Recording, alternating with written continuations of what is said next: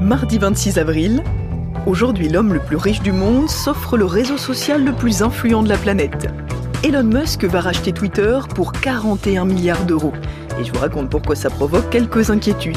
Elon Musk, il a un projet politique. Je vous parle de la gauche qui rêve de gagner les élections législatives, mais ça semble encore bien compliqué de se mettre d'accord. Mais ça marchera pas, c'est- je vais vous dire. C'est lui le chef là, non? Non. Et puis les NFT débarquent dans le monde du sport. Les clubs de foot ou de basket misent de plus en plus sur la vente d'objets numériques. Il y a un premier intérêt euh, financier et un deuxième intérêt euh, qui est à engager ses fans et ses communautés. Bienvenue, je suis Céline Aslo et c'est parti pour le quart d'heure.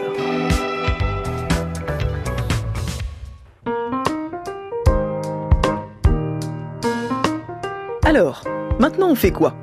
C'est la question qui se pose un peu partout à gauche. Maintenant que la présidentielle est terminée, qu'Emmanuel Macron a été réélu, que les observateurs du monde politique commencent à faire des paris sur le nom du prochain Premier ministre, la gauche, elle, éliminée dès le premier tour, se cherche un avenir.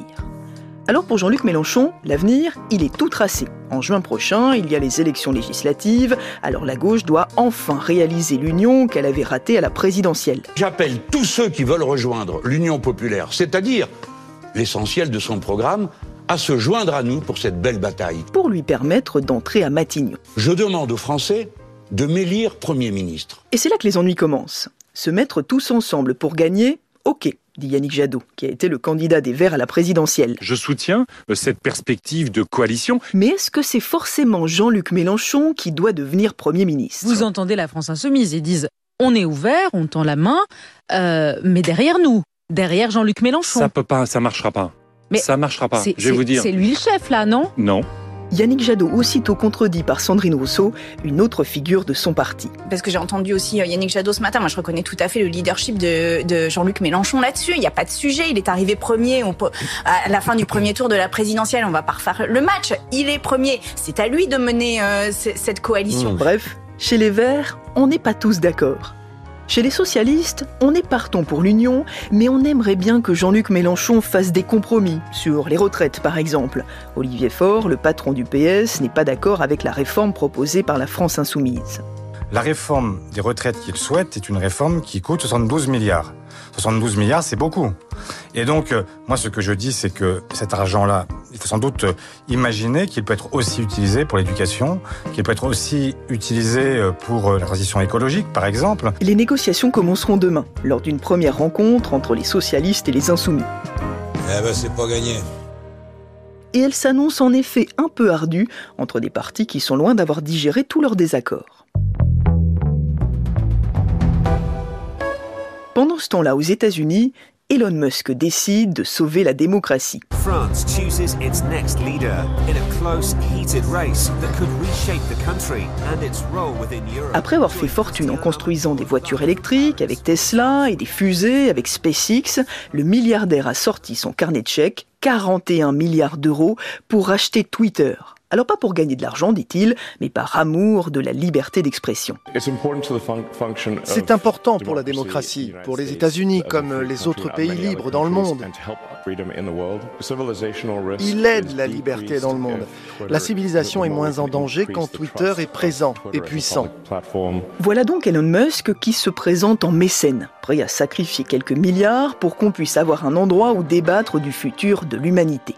Mais en réalité, l'homme le plus riche du monde pourrait bien avoir une petite idée derrière la tête.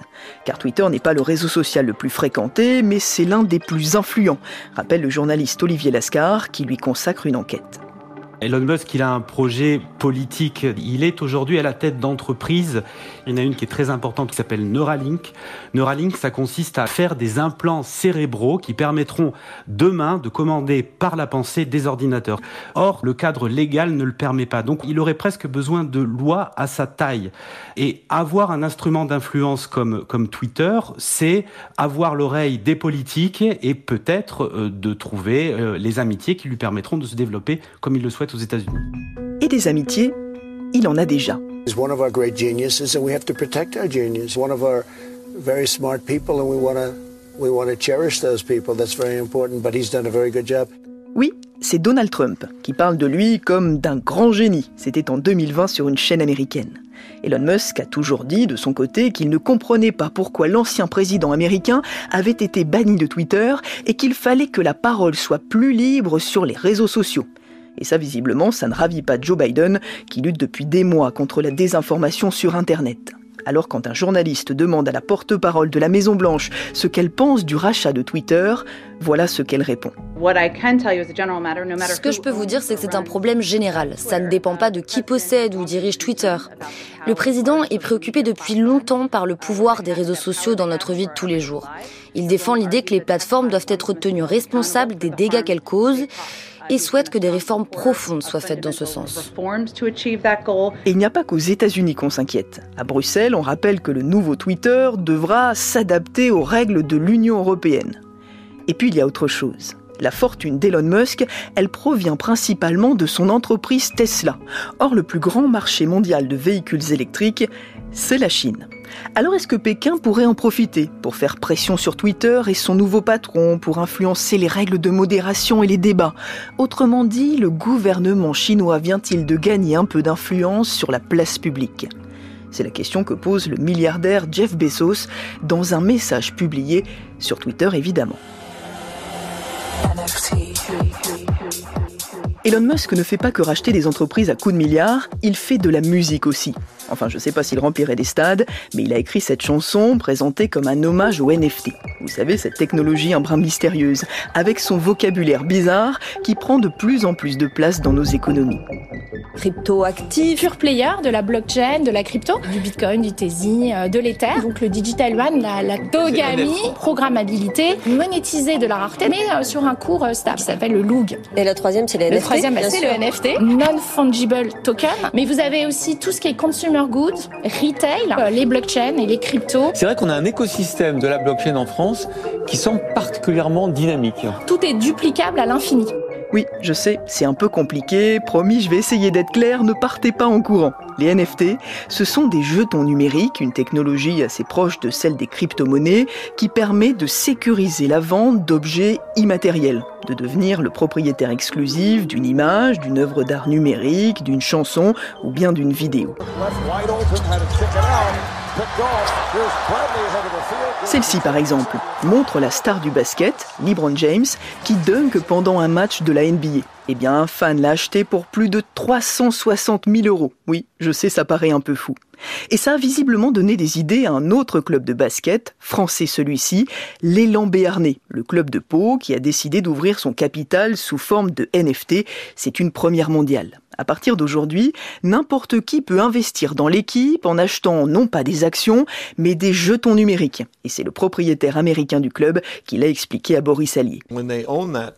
Quand on achète un jeton, on obtient aussi un droit de vote, comme les autres propriétaires. Mais contrairement aux actions, il y a en plus des privilèges associés, des remises sur les billets, des rencontres avec les entraîneurs. Tout cela, on peut l'avoir en achetant des tokens.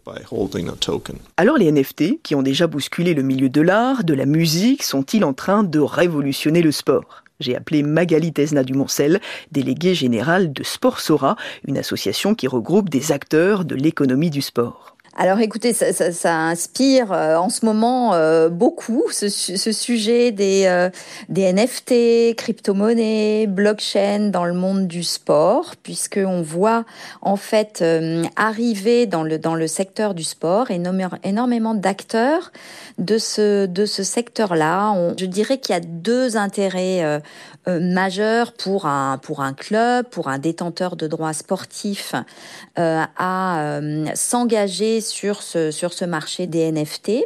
Il y a un premier intérêt euh, financier à, aller chercher de nouvelles sources de revenus et un deuxième intérêt qui est lié d'ailleurs, euh, qui est à engager ses fans et ses communautés. Des fans à qui les clubs proposent d'acheter des photos certifiées, des cartes à l'effigie des joueurs, des objets numériques en édition limitée qui peuvent ensuite être revendus et c'est le grand avantage. Vous avez deux types d'acheteurs en fait. Vous avez des, des acheteurs qui ont un objectif très spéculatif j'achète un petit bout du cours de l'Open d'Australie qui a vendu, hein, c'est des pièces du, euh, du, du, du central de, l'Open d'Australie et qui étaient ensuite valorisées en fonction du nombre de balles qui tombaient sur le bout du cours que vous aviez acheté. Donc vous, bah, vous allez l'acheter euh, X, vous espérez que vous allez pouvoir euh, faire un profit, vous le revendez, donc ça a un intérêt parfois purement spéculatif que l'on retrouve d'ailleurs il n'y a pas que le sport, hein, dans l'art, c'est la même chose, euh, voilà. Et, puis, il y a aussi des fans qui, eux, le font pas forcément pour un aspect euh, forcément de, spéculation, mais euh, par, euh, par passion. Donc, si je caricature, avant, quand on voulait gagner un petit peu d'argent grâce aux fans ou aux supporters, on vendait des écharpes ou des fanions aux couleurs du club. Maintenant, on vend des biens numériques, des cartes ou bien un accès privilégié au club. C'est, on peut le dire comme ça? Exactement. Sauf que le, le, le fanion, tous les produits dérivés, vous les vendiez une fois et là, vous allez vendre effectivement un objet numérique qui va se revendre, qui va circuler, et à chaque fois, vous allez pouvoir en tirer un petit, un, petit bénéfice, euh, un petit bénéfice. Et puis, ça vous permet aussi de toucher des communautés qui ne sont, que vous n'avez pas en proximité. Si on prend l'exemple de, de l'élan béarnais, bien sûr que c'est un, il a, il a un bassin de, euh, de fans local autour de Pau, Orthès, le bassin, tout le, tout tout le Béarn, mais il a bien sûr des fans aussi à travers le monde. Mm. Euh, et c'est là que vous allez pouvoir, grâce à des objets euh, euh, digitaux, pouvoir toucher ces fans qui peuvent être à l'autre bout du monde et, et les engager alors qu'ils sont très éloignés. Est-ce que ça marche? Est-ce qu'il y a déjà des clubs ou des acteurs du monde sportif qui ont réussi de belles opérations financières grâce à tout ça? Alors c'est un peu tôt hein, pour le pour le pour le dire parce qu'on on, débute euh, on débute quand même sur le euh, sur le sujet. On a un peu plus de recul. Vous voyez les, les clubs de foot de première de première ligue je crois que c'est 18 clubs sur 20 qui ont un partenaire euh, dans ce monde des NFT, euh, euh, des, des, des, des, crypto-monnaies. En France, dans les clubs de foot, il y a le PSG, Monaco, ça, ça, ça démarre tranquillement. C'est pour ça que cette nouvelle opération de l'élan béarnais est assez, euh, est assez scrutée. Mm. Et, voilà, donc on est un peu au début et je, il est un peu tôt pour connaître les véritables retombées, sachant que pour avoir quand même des retombées importantes, il faut avoir déjà des communautés euh, qui sont importantes pour avoir quand même un volume nécessaire et euh, un peu de temps pour, euh, pour cela. Donc je pense qu'on pourra faire peut-être un bilan dans, dans, quelques mois.